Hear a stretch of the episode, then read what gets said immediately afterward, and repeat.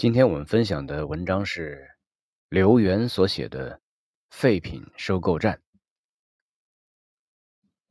在已经内退的许多同事中，他是为数不多仍活在人世的人之一。假如把在外地谋生这一条也算上，那他是唯一的一个了。当年他离开家乡的原因很多，缺钱。无所事事，抚养孩子，见见世面，等等。而最重要的是，他觉得身处异乡时，随着身体的漂泊，异地的阳光和空气会让他的精神变得广阔而自由，有别于一个终生依赖有限收入和贫瘠思想的人。他觉得。人生最重要的，并不是赚多少钱、职位升迁有多高，而是自由自在，不依附于别人。但是，一个浅显的道理是，工作本身就是一种依赖。即便有什么异于他人的想法，现在看来，也是建立在某种依赖层面上的。许多事情就是这样，永远无法自圆其说。或者说是相互矛盾的。他去的是南疆，一个极端干燥、溢满新鲜阳光的地方。许多人告别家乡，参与西气东输工程；有的人永远定居在那里。一位亲戚把他介绍到那里做后勤工作。叶落归根，到了第五个年头，中秋节的前几天，他默默的回到家乡。说是回来看看，实际上他已经不再认同自己过去的观点，也不认同现在的观点。他只是觉得自己该回来了，就像当年他应该离开一样。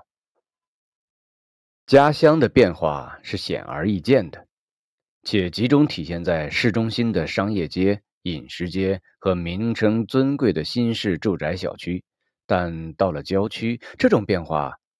表现的并不充分，尤其在一些毫无利用价值的地段，除了压抑着阳光的灰尘和化学尾气，五年前的样子，如今更显得衰老颓败，好像他们是被嫁接在这里，因基因错位显得不伦不类。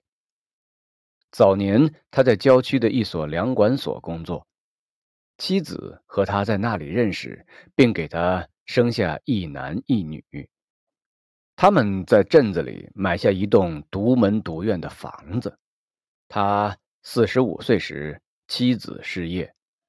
他妻子比他大一岁，A B 型血，大半生里爽朗大方，不拘小节，唯一的爱好是弹琴。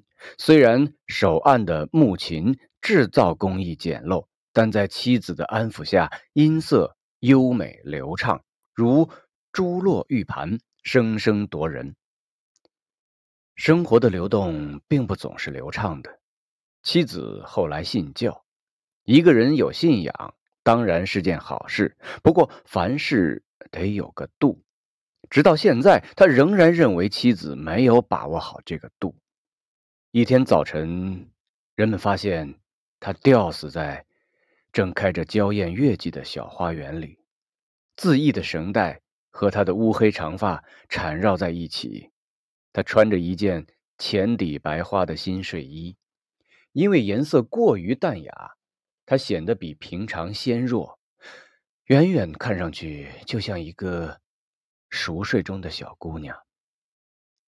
那天，他刚刚跟粮管所签了三年合同。合同里的商铺马上就要开张，他拉来一卡车的农产品。太阳出来时，压顶的几个麻袋突然开裂，倾泻的红小豆把整个院子染得一片猩红。几只麻雀飞来啄食，它们丝毫不受拥挤的人流影响，把嘴敲打在石台上，磕巴磕巴的响。他拿来扫帚，一个月。才把院落的角落打扫干净。望着昔日的房子，他感觉就像在端详一幅遗像。在周围的建筑高大簇新，新款防盗门，甚至安装了可视电话。他看到许多陌生的面孔，行走在巷子里，他有一种奇怪的感觉，仿佛置身于一个被人偷窥的镜子里。青灰色的水泥墙上爬满了弯弯曲曲的缝隙，有的从墙根处开裂。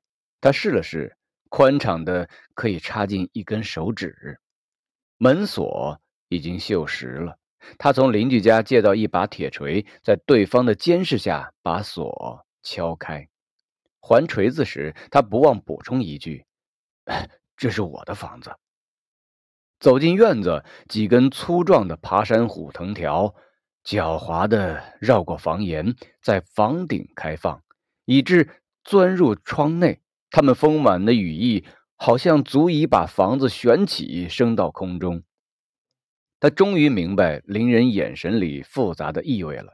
他们并非出于某种怀疑，而是惊叹于他闯入的勇气，或者是他尚在人间的真实感。院内落满了树叶，一根铁丝横穿而过，许多东西都锈得厉害。他搞不懂为什么这根铁丝仍然干净的发亮。在雨水肆意的日子里，他丝毫未受影响，也未传染上那些令人生厌的颜色。而搭亮其上的衣物，已经辨认不出原来的颜色了。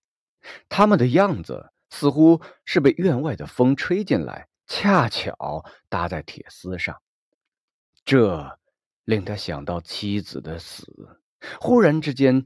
他的记忆一下子吸足了水分，变得柔软而舒展，变得像花园里那些植物宽阔质感的叶脉，在月色里闪烁着一缕缕暗淡的亮光。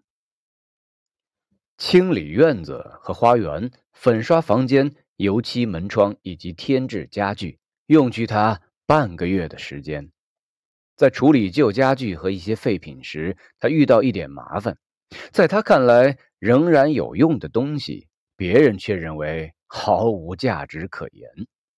从他们的言谈中，他发现，甚至找不到安置他们的合适场所，像破损的沙发和板凳、八仙桌、老式碗柜，还有十年前剩下的衣服。他在干燥的衣橱里，仍然像几天前才洗涤过似的。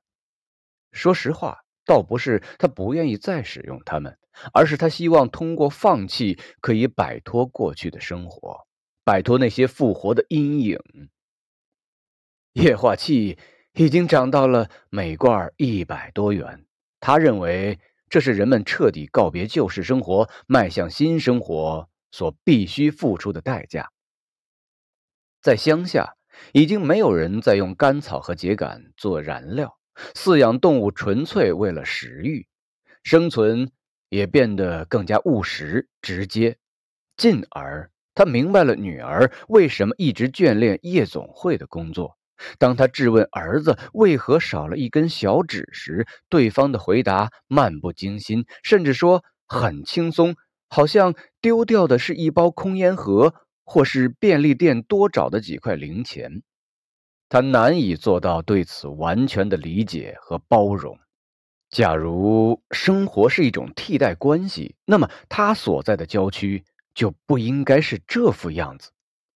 替代应有一个修复过程，可他现在所看到的是，房间装潢、家具、电器、交通工具、公共设施、时装消费等等等等发生了根本的改变，但是。空气和水质越来越差，垃圾和无所事事的年轻人越来越多，他们的精神生活几乎是在原地踏步。从本质上讲，不过是旧生活的一种复制。他今年五十五岁，这等岁数的男人不会有哪家单位愿意接收了。